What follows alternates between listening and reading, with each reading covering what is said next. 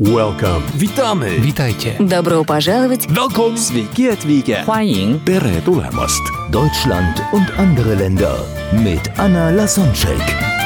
Der erste und einzige Podcast in Deutschland, Österreich und der Schweiz, der sich mit interkultureller Kommunikation beschäftigt, spannende Impulse über fremde Länder liefert, entfernte Kulturen näher bringt und erfolgreiche Menschen mit internationaler Erfahrung interviewt. Hören Sie jetzt einen Live-Mitschnitt des Vortrags Was sind die Chancen und Herausforderungen von multikulturellen Teams? Warum sollen wir überhaupt interkulturell kompetent werden? Globalisierung schreitet voran, internationale Karriere ist für viele sehr attraktiv. Auch wenn wir nur in Deutschland arbeiten, haben wir viel mehr mit Menschen aus anderen Ländern zu tun. Und das bringt Chancen, aber auch Risiken. Vergleichen wir mal jetzt Leistung in den monokulturellen und multikulturellen Teams. Zuerst mal monokulturellen. Das heißt, wie sieht eine Leistung von Teams aus, in denen Menschen nur aus einem Land arbeiten, wie zum Beispiel nur Deutsche? Die Leistung erinnert eine Glockenkurve. Das ist eine typische mathematische Durchschnittsverteilung. Die, die das aus der Schule nicht mehr präsent haben, mathematische Durchschnittsverteilung besagt, die meisten Menschen sind irgendwie durchschnittlich, auch wenn das viele nicht hören wollen. Nehmen wir als Beispiel die Körpergröße. Es gibt relativ wenige Menschen, die über zwei Meter groß sind. Es gibt relativ wenige Menschen, die dann unter 1,50 sind. Die meisten Menschen begeben sich irgendwo dazwischen. Und ähnlich verhält es sich mit der Leistung von monokulturellen Teams. Die meisten monokulturellen Teams sind einfach durchschnittlich, nur durchschnittlich. Es gibt relativ wenige Teams, die ganz schlecht sind und scheitern und es gibt wenige Teams, monokulturelle Teams, die super gut sind. Die meisten begeben sich irgendwo in der Mitte. Wie ändert sich dann das, wenn wir mit Menschen aus vielen Ländern, vielen Kulturen arbeiten? Wie ändert sich die Leistungsverteilung Kurve? Die sieht genau umgekehrt aus. Das heißt so. Was besagt das?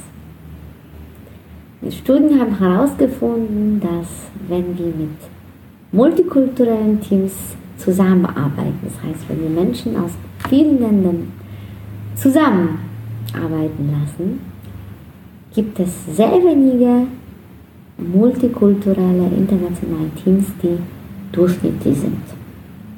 Es gibt viele Teams, die scheitern, die internationalen Teams, multikulturellen Teams, die scheitern. Warum scheitern so viele multikulturelle Teams?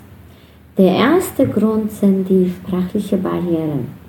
Aufgrund dessen, dass wir uns dann zum Beispiel auf Englisch, was für viele in dem Fall eine Fremdsprache ist, uns unterhalten, kann es zu Missverständnissen kommen, weil wir uns dann auf Englisch oder in einer Fremdsprache nie so gut verständlich machen können, wie das in unserer Muttersprache der Fall wäre. Der zweite Grund sind die Stereotype, Vorurteile und Misstrauen, mit denen wir zu kämpfen haben, wenn wir mit Menschen aus anderen Kulturen zu tun haben. Vielleicht denken wir schon im Vornherein, naja, mit denen dauert lange oder die sind unzuverlässig oder wir haben einfach schon Vorerfahrungen, wo etwas nicht so gut gelaufen ist und kommen so mit dieser negativen Einstellung an das Projekt heran und natürlich durch selektive Wahrnehmung und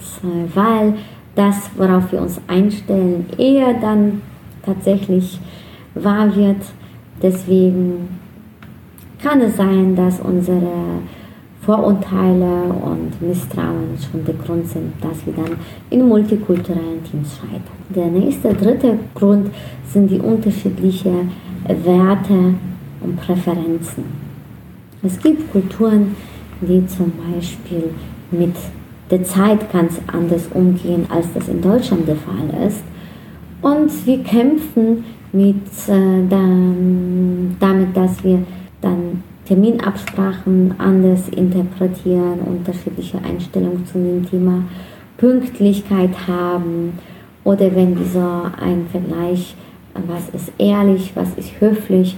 In Deutschland wählen wir meistens die Ehrlichkeit, in vielen anderen Ländern ist eher Diplomatie und Höflichkeit angesagt und einfach aufgrund von verschiedenen Werten und Präferenzen scheitern die Projekte. Die haben dann auch viel längere Anlaufbahnen. Mm, es dauert viel länger, bis das Team warm wird. Und deswegen ist die Zahl von den Scheitern interkulturellen, internationalen, multikulturellen Teams so groß. Aber, und das ist die gute Nachricht, wenn wir diese kulturellen Unterschiede überbrücken, zum Beispiel durch interkulturelle Trainings, interkulturelle Sensibilisierung oder diesen Online-Kurs, dann die Teams, die multikulturellen Teams, die geschafft haben, die kulturellen Unterschiede jetzt zu, nicht nur zu bekämpfen, sondern wirklich als Chance zu nutzen, das sind keine guten Teams. Das sind auch keine sehr guten Teams, sondern da sind herausragende, tolle, fantastische, High-Performance, Hochleistungs, einfach wunderbare, besondere Teams. Die sind nicht nur gut, nicht nur durchschnittlich, nicht nur sehr gut, sondern die sind einfach viel besser als das nur einem Team, wo nur Menschen aus einem Land zusammenarbeiten möglich wäre. Warum ist es so?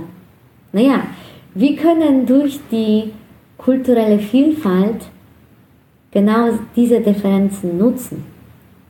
Die Teams sind kreativer, die haben viel mehr Ideen, die können ein Problem aus verschiedenen Blickwinkeln betrachten, die haben durch unterschiedliche Sichtweise die Möglichkeit an das Problem unterschiedlich heranzugehen durch verschiedene Erfahrungen, die sie weltweit gemacht haben, haben die einfach viel mehr Ideen, viel mehr Lösungen und die sind dann, wie gesagt, nicht nur gut, sondern sehr gut. Also, hm, ich will hier keinen Namen nennen, aber es gibt viele internationale Unternehmen, die einfach dank dessen, dass sie absichtlich Mitarbeiter aus verschiedenen Ländern ins Boot holen, nicht nur gute Leistungen, nicht nur sehr gute Leistungen, sondern tatsächlich, wie Amerikaner sagen würden, outstanding oder herausragende Teams sind.